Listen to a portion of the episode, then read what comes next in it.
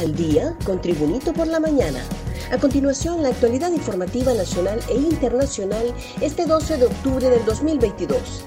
Inundaciones castigan a pobladores del Cubulero y Los Amates. Los pobladores de El Cubulero y la costa de Los Amates intentan recuperarse del trauma colectivo y los daños materiales provocados por las inundaciones tras el desbordamiento del río Huascorán durante el paso de la tormenta Julia. Han sido horas dramáticas para unos 6.000 pobladores, entre ellos muchos niños y ancianos, que han tenido que pasar la noche albergados, mientras sus familiares y amigos permanecían esperando a que bajara el caudal del río y el mar. Las mareas altas han sido el detonante para unas inundaciones de dimensiones bíblicas, ni siquiera registradas durante los poderosos huracanes Gilbert, Mitch y las tormentas Eta e Iota del año pasado implicado en el asesinato de exdiputada Hailo, figura entre los jugados de la cárcel de Siria. Autoridades penitenciarias informaron el martes sobre la fuga de cuatro privados de libertad de la cárcel de Siria ubicada en el porvenir Francisco Morazán.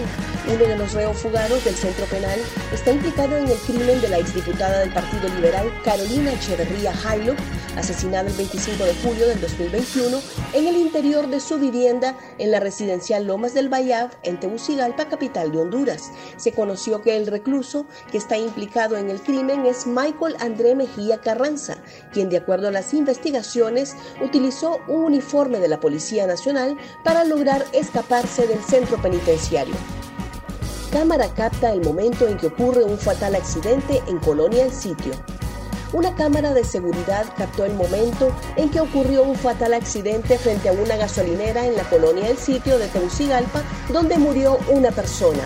La víctima fue identificada como Norman Mauricio Ruiz Euseda, de 20 años, quien se transportaba en una motocicleta que quedó bajo las llantas de un camión.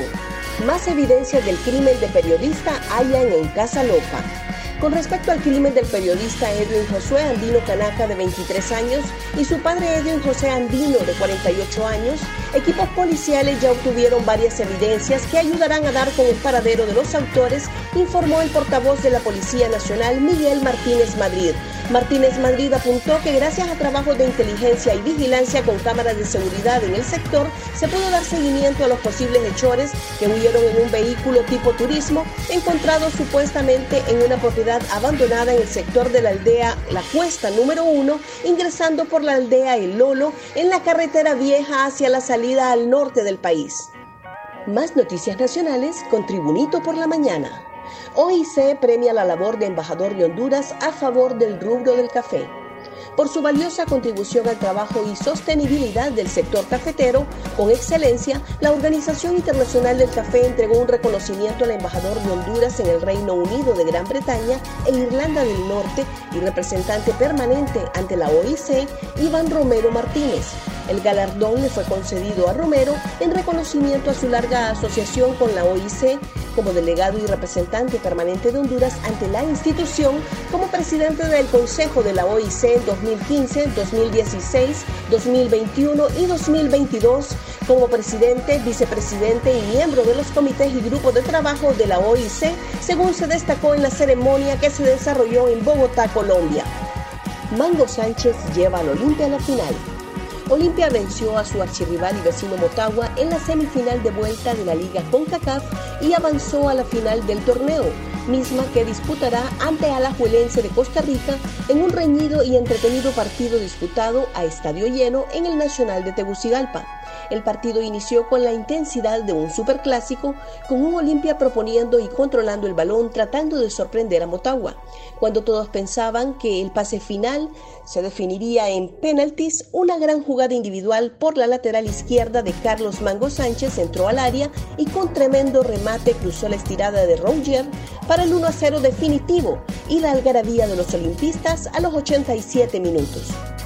Sectarismo político afecta al país según Salvador Nasralla. El sesgo o sectarismo político es el que históricamente tiene fregados a los hondureños. Y por eso es que en las tomas de decisiones del país no se contrata a las personas más capaces, sino a los que pegan afiches, afirmó el designado presidencial Salvador Nasralla.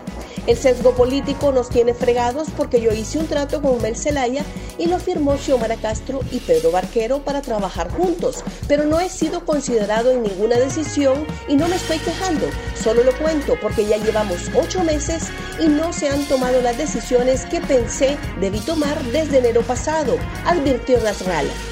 Histórico Dumont para Honduras en grandes ligas. Mauricio Dubón entró ayer a la historia del deporte nacional al ser el primer hondureño en jugar unos playoffs en las grandes ligas de béisbol de Estados Unidos con su equipo Astros de Houston.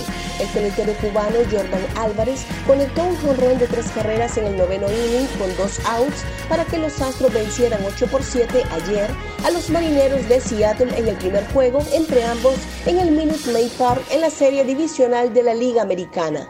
Gracias por tu atención. Tribunito por la Mañana te invita a estar atento a su próximo boletín informativo.